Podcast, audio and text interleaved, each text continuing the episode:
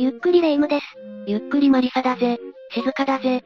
私の部屋がこんなに静かだったことがあるだろうか。なぜ今まではあんなに騒がしかったのか。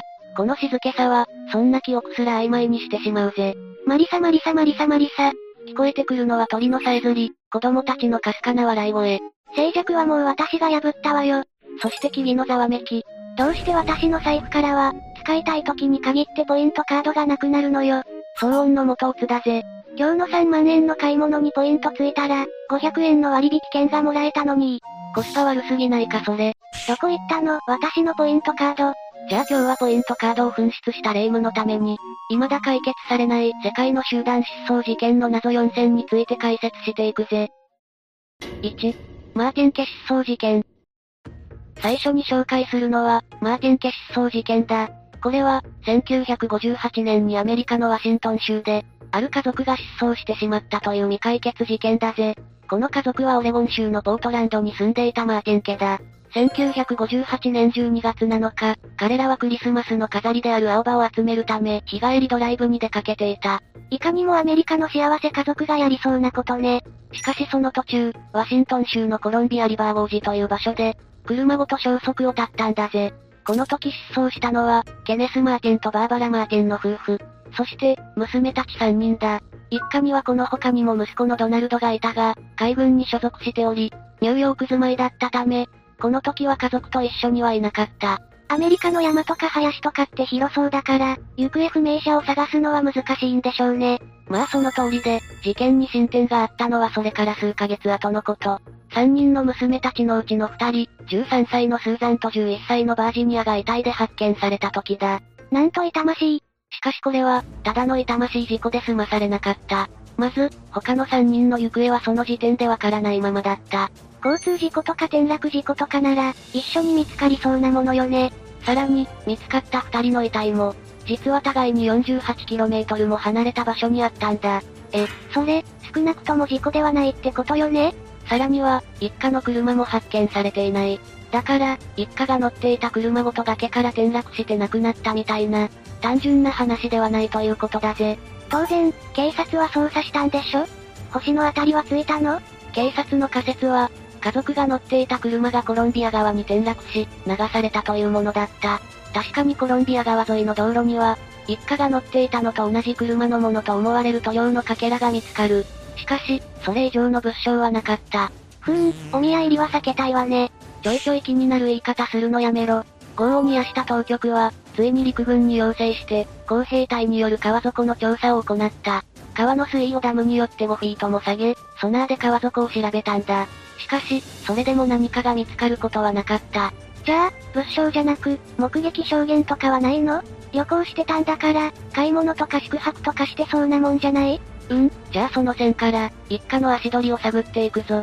まず、失踪する前日の1958年12月6日、父親のケネスと母親のバーバラは、クリスマスパーティーに参加してから自宅に戻る。翌、12月7日の午前の遅い時間、夫妻は3人の娘たちを車に乗せ、コロンビア川峡谷に向けて出発した。ここでクリスマスのリースや、デコレーションに使う青葉を集める予定だったんだぜ。ただの幸せな日常の一コマで終わるはずの一日だったのに、まさかその後、悲劇が待ってるなんてね。肝心の目撃証言なんだが、実はびっくりするほど少ない。一家が途中で給油に立ち寄った。レストランのウェイトレスの証言が得られたくらいだ。うーん、ここでも有力な手がかりはなかったか。仕方ない、マリさんは車の足取りを追ってくれ。その捜査一課みたいなやつやめろ。一家の乗っていた車は、1954年製のフォード製ステーションワゴン。色はクリーム色及び赤色だぜ。ふむふむ。この車は事件当日、何人かに目撃されているものの、最終的な行方はわからないままだ。ここも手がかりなしか。しかし、白いシボレーを盗んだ容疑者2名が、一家の失踪翌日に逮捕されていたことが分かった。白い、シボレーマーティン家の車はクリーム色と赤だったわよね。この車は何か関係あるの？ひとまず、これはマーティン家の車でないことは確かだ。問題は容疑者の二人だ。彼らは、実はマーティン家が目撃されたレストランにいた。え？露骨に怪しいでしょ？さらにマーティン家が店を出た時、この容疑者二人も同時に出たことが分かっている。さらには、彼らの盗んだ車が発見された場所の近くで、バーバラ・マーティン、つまり一家の母親が身につけていた手袋に似た手袋が発見された。それから38口径の拳銃もな。怪しさしかない。こいつらよ、こいつらが犯人に決まっているわ。しかしここで、意外な人物が捜査線上に浮上する。誰？一家と離れて暮らしていた、息子のドナルドだ。え、だって彼はニューヨークに。実はこの時、死亡霊の近くから見つかった拳銃を、かつて、盗んだのではないかという疑いをかけられた人物こそ、この長男のドナルドだったんだぜ。え、え、何それこの拳銃は、あるデパートで売られていたものだったことが判明した。デパートで拳銃を、さすがユナイテッドステイツ。で、ドナルドはかつて、ここの従業員だった。しかも、この拳銃を盗んだ容疑で逮捕されたことがあったんだぜ。お、おいおい。これどう考えてもドナルドの仕業じゃない。じゃあこの拳銃は、そもそも盗まれた後にも見つからず、ドナルドが持ってたってこと？わからない。うん？いやいや、逮捕したってことは警察がちゃんと事情を調べたんでしょ。警察はドナルドに関してこの一家失踪事件で、最終的に逮捕したり起訴したりはしなかった。どうして？それも謎の一つだな。警察はドナルドも拳銃も、盗難者として見つかった白い死亡霊の追跡もやめ、公式にはこの件は分からずじまいということになっている。ちなみにドナルドは謎を飲み込んだまま、2003年には展示を全うして亡くなったぜ。事件当時に話を戻すが、翌年、新たな展開があった。行方不明のままだった次女のスーザン、そして三女のバージニアの遺体が川底から見つかったんだ。溺死と発表されたが、遺体の頭には銃撃された跡があった、とする目撃証言もある。ガブル。結局のところ、この事件に対する有力な説明は二通りある。一つ目は運転ミスによる崖からの転落。もう一つは、一家が誘拐され車ごと崖から落とされたというものだ。そんな説明で納得できるわけないでしょ。一家がヤバいものを目撃するかなんかして、当局に消され、いかにも長男が犯人であるかのような小細工がされて、捜査を無理やりストップさせられたに決まっているわ。いずれにせよ、真相は川の奥底に沈んだままだぜ。2、イグアラシ学生集団失踪事件。次に紹介するのは、イグアラシ学生集団失踪事件だ。これはメキシコで起きた学生たちの失踪事件で、メキシコ史上最悪の人権災害と称されるものだ。失踪と人権が何か関係あるの？じゃあ、そのことも意識しつつ、まずは事件のあらましを見ていこう。2014年、メキシコ南部にあった、教員養成大学の学生たちが43人でバスに乗っていた。みんなで旅行かしら？いや、でも講義に向かう途中だったらしい。このデモは、1968年に起こった、トラテロルコの虐殺事件を記念するものだった。それはどんな事件なの？同年のメキシコでのオリンピック開催に抗議していた人々に、メキシコ軍が発砲し、300人以上が死亡したと言われる事件だ。圧政の金メダルじゃない。話は2014年に戻るが、とにかくその件で集会に参加するため、バスで移動していた学生たちは、現地への道の途中で地元の警察、また連邦軍にバスを止められた。それっきり、行方がわからなくなったんだぜ。え、バスごといや、全員が姿を消したわけではなく、何名かは無事だった。彼らは、突然、銃撃を受けた、と証言しているんだ。誰から？にやり。ビクその犯人というのが、警察だ。警察？メキシコの捜査当局はこの件について、警察が学生たちのバスを銃撃し、学生たちを拘束したと発表した。これは市長の命令だったそうだ。何の容疑で？しかも話はこれだけにとどまらない。ねえ、何の容疑で？さらに、警察は拘束した彼らを、容疑、犯罪組織に引き渡して殺害させ、遺体は燃やされて川に遺棄された。不条理演劇か。論理が破綻しすぎて内容が頭に入ってこないわよ。つまりこういうことだ。反政府的なデモに参加しようとしている学生たちがいた。市長はどうやら、彼らに自身の妻のスピーチを妨害されることを恐れていたらしい。彼の妻は慈善団体の代表で、集会をすることになっていた。それで警察に命じて、その学生たちを拘束させた。拘束させんな。警察は学生たちを拘束し、犯罪組織に引き渡す。引き渡すな。そして学生たちは犯罪組織によって殺害され、遺体は燃やされて川に遺棄されたんだぜ。いやいやおかしすぎでしょ。反政府的なデモを弾圧するだけじゃなくて、犯罪組織に引き渡して命を奪わせるとか、まともな政府のやることじゃないわよ。そういうことで、冒頭で、人権災害、といった意味が分かってもらえたと思うぜ。こんな政府が存在すること自体が災害よ。しかもさらっと登場してるけど、その犯罪組織って何者？これは、ゲレロスーニドスという名前の薬物密売組織だと言われているな。ええー、市長くんってそんな大物と知り合いなんだ。顔広いんだねじゃないわよ。なんで政府が薬物密売組織に頼み事できるのよ。まあこの他の解釈もあって、政府が薬物密売組織のメンバーと間違えて、学生を殺害した、という説もあるみたいだけどな。そっちが真実ならまだ救いがあるとは全然思えないけどね。一応、この件は政府の調査機関によって、複数の政府機関が絡んだ国家犯罪であると位置づけられ、当時の検察庁長官や軍司令官、警官や、例の薬物密売組織の構成員ら、合計74人が逮捕されたぜ。よかった、司法の追及は行われたのね。ちなみにこれはおまけ情報なんだが、なになにこの件を報じたジャーナリストが、その数時間後に殺害されている。世界一いらないおまけだわ。3、ノーフォーク連隊集団失踪事件。次に紹介するのは、ノーフォーク連隊集団失踪事件だ。これは第一次世界大戦中、オスマン帝国に派兵されていたイギリス軍の連隊が失踪してしまったという事件だぜ。1914年に勃発した第一次世界大戦で、イギリスは連合国の一つとして、オスマン帝国を含む同盟国と対立していた。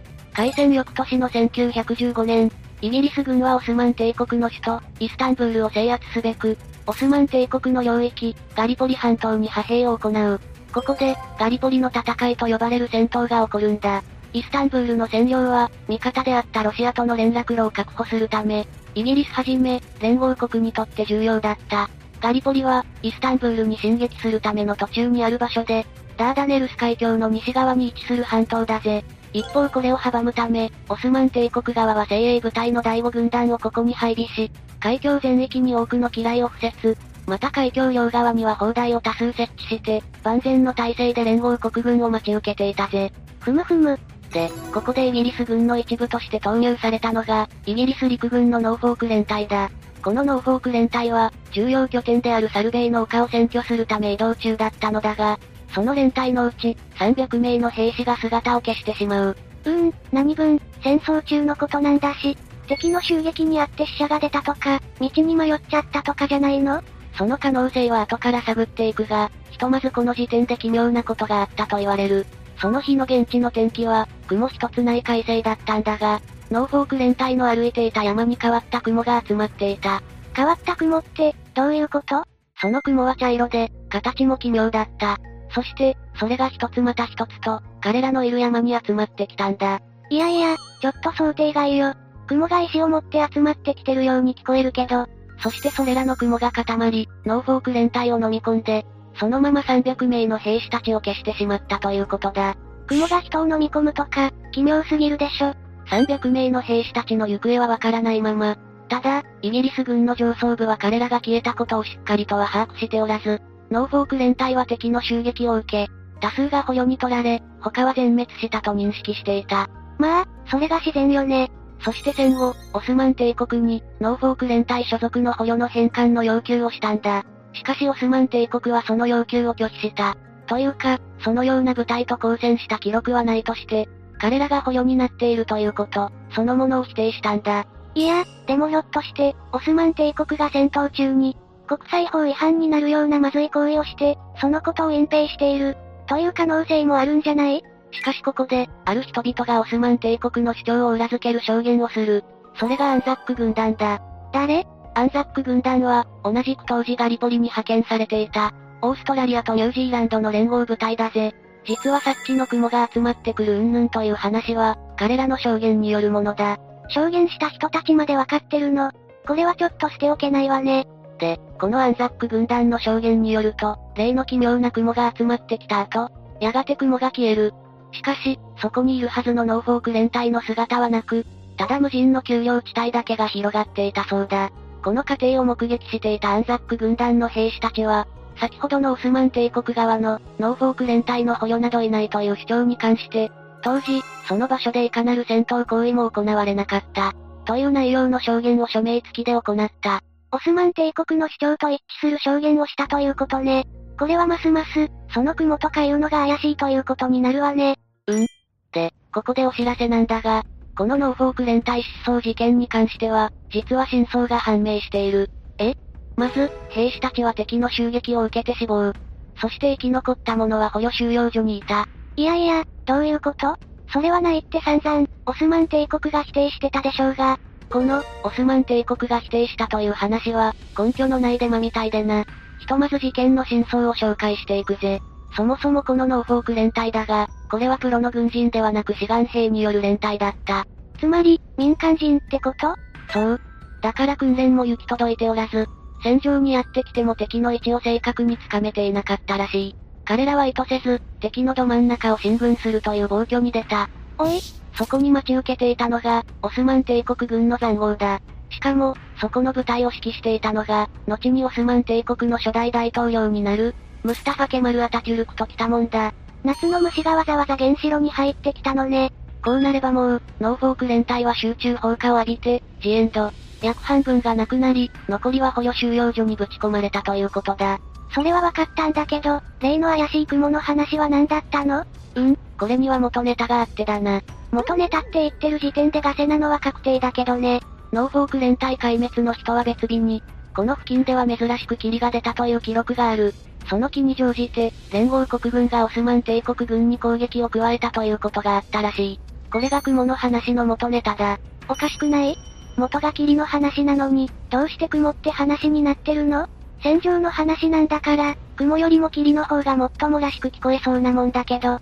確かに、雲が出たところで、普通兵士を隠してしまうという発想にはならないしな。その件に関しては、この事件が当初、UFO 関連の雑誌で紹介されたことと関係がある。ど、どうして UFO が出てくるの？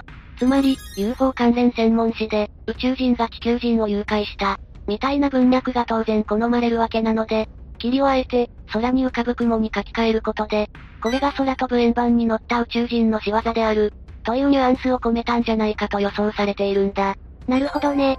これが仏教説話だったら、霧でも雲でもなくて、真っ向の香りとか、度胸の声とかになってたってことか。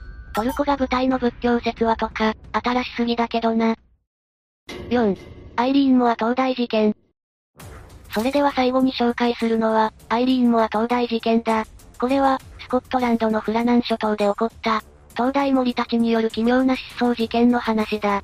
東大森っていうのは、東大を管理するスタッフよね？時代は19世紀の末だぜ。世紀末 ?1899 年の12月、フラナン諸島の中でも最も大きなアイリーンモア島に東大が建てられた。この島には、古くからある伝説があった。それは、侵入者を歓迎しない妖精が住んでいるというものだ。ティンカーベルみたいな可愛いやつじゃないんでしょうね。ていうか、そんなおどろおどろしい場所によく灯台なんて建てる気になったわね。実はこの海域は航行が困難であり、船舶の安全を確保するために灯台は不可欠なものだったんだ。そして翌年の1900年12月15日、事件は起こった。貨物船アーチャー号がこの付近を航行していたんだが、現在位置を確認するためにアイリーンもは灯台の光を探した。私もいつも、闇の中で光を探しているわ。しかし不思議なことに光は見当たらなかったんだ。10日後の12月26日に、食料補給のために補給船が島に到着した。この補給船の船長は、いつもこのタイミングで灯台に対してしているのと同じことをした。つまり、汽笛と大砲の音で灯台に呼びかけたんだ。ふむふむ。しかし応答はなかった。そんな予感してたわ。ここには当時、3人の東大森がいるはずだった。デュカット、マーシャル、マッカーサーだ。で、船員たちは調査のために東大に乗り込んだ。そこに誰がいたと思う？じゃあ、発表してから驚け。まあ、誰もいなかったんだけどな。いなかったんかい。東大内は整然としており、異常は見当たらなかったんだ。出た、人はいないけど他に異常はないパターン。調査を進めたところ、島の西側に暴風の痕跡があり、さらに、東大森たちが使っていた道具箱が見当たらないことが分かった。そして、デュカットとマーシャルという二人のメンバーのオイルスキンもなくなっていた。スキンケア用品かしら？まあ防水服だと思ってくれ。とにかくそういうことなので、デュカットとマーシャルが暴風の中で作業をしたため、海に落ちてしまったのではないかという推測がなされたんだ。危険な現場のお仕事。ひとまずそれ以上は何もわからなかったので、その船長は調査を切り上げ当局に報告した。すぐに救助隊が派遣されたのよねされなかった。ま、まさか、現場は危険だから波が収まってからとかいう悠長な。役人のミスで、報告が上に上がらなかったらしい。お役所仕事も大概にしなさいよ。あ、そういえば、東大から見つかったマーシャルの日誌があるぜ。いや、そんなものはいいから救助その日誌にはこんなことが書いてある。12月12日北西から強い雨と風。波しぶきは灯台のてっぺんまで届いたデュカットは怒りっぽい。さりげに同僚の悪口書いてて草。同日嵐は続き、多くの船の明かりが見えた。デュカットは静かになった。いや、わざわざ書くほどのことかこれ。もっと、食べたスイーツの記録とか、ドラマの感想とか恋バナとか。そんな女子力高いわけないだろ。12月13日、西からの激しい風が続いている。デュカットは静かで、マッカーサーは祈っている。嵐のせいでどうにも暇みたいね。祈るだけじゃなく、ゲームとかもすればいいのに。12月15日、嵐は終わった。神はどこにでもいる。うん？この最後の、神はどこにでもいるって、何回見ありげね。この日記をめぐり、マーシャルがデュカットを殺害したのではないか、という解釈が提唱されている。え？え？どうしてそんなことに？まず、12月12日から嵐があったと書かれているが、実際にはその日、天気は良かった。え、ちょ、この、嵐というのは、精神がおかしくなってしまった日誌の著者、マーシャルの心理を描写したものだと言われている。で、それに対してデュカットは、怒りっぽくなっていた。そして二人の間に本格的ないさかいが起こり、マーシャルはデュカットを殺害してしまう。おいおいおい。だから、デュカットは静かになった。マッカーサーが祈っていたのは、もちろん死者となったデュカットに祈りを捧げているんだ。この数日間に続いていた嵐が15日に終わったというのは、マーシャルの精神錯乱が落ち着いた、ということだろうな。で、でも、この解釈だと、亡くなったのはデュカットだけじゃない。しかも遺体もあるわけだし。いや、マーシャルとマッカーサーは、デュカットを葬ろうとしたが、周囲は岩だらけで埋葬はできなかった。だから海に流して水槽しようとする。神はどこにでもいるから、どんな葬り方でも大丈夫だというわけだ。そして水槽を試みた二人は、デュカットの遺体ごと波にさらわれてしまった。以上が、日記を元にした解釈だぜ。しかも、オイルスキンがなくなってたのって、デュカットとマーシャルでしょ？そこは、生き残ったマッカーサーとマーシャルじゃないと不自然じゃない？いいところに気づいたな。確かにレイムの言う通り、この説にも矛盾はある。というか、そもそもこの日誌さえ、実は信憑性が疑われてもいるんだ。え？ガセだったってこと？どうやらこの日誌の件の元ネタは、ブルーストレンジストーリーズ、というパルプ雑誌らしい。書かれた年代まではわからないが、参考までにタイトルを和訳すると、本当にあった奇妙な話だ。絶対本当にないやつ。コンビニだけに置いてあるやつ。まあ、日誌の件は信憑性が低いとしても、この3人が失踪してしまったという件は相変わらず謎だからな。一応、もっともらしい説としては、3人のうち1人が嵐の中、東大のトラブルの修理をしようと外に出て、危険に見舞われたので残りの2人が助けに行ったところ、大波で3人とも海にさらわれてしまった、というものだ。もう、謎も何もない力技な命の奪い方ねそれ。私はもっとロマンのある方がいいわ。不謹慎だぜ。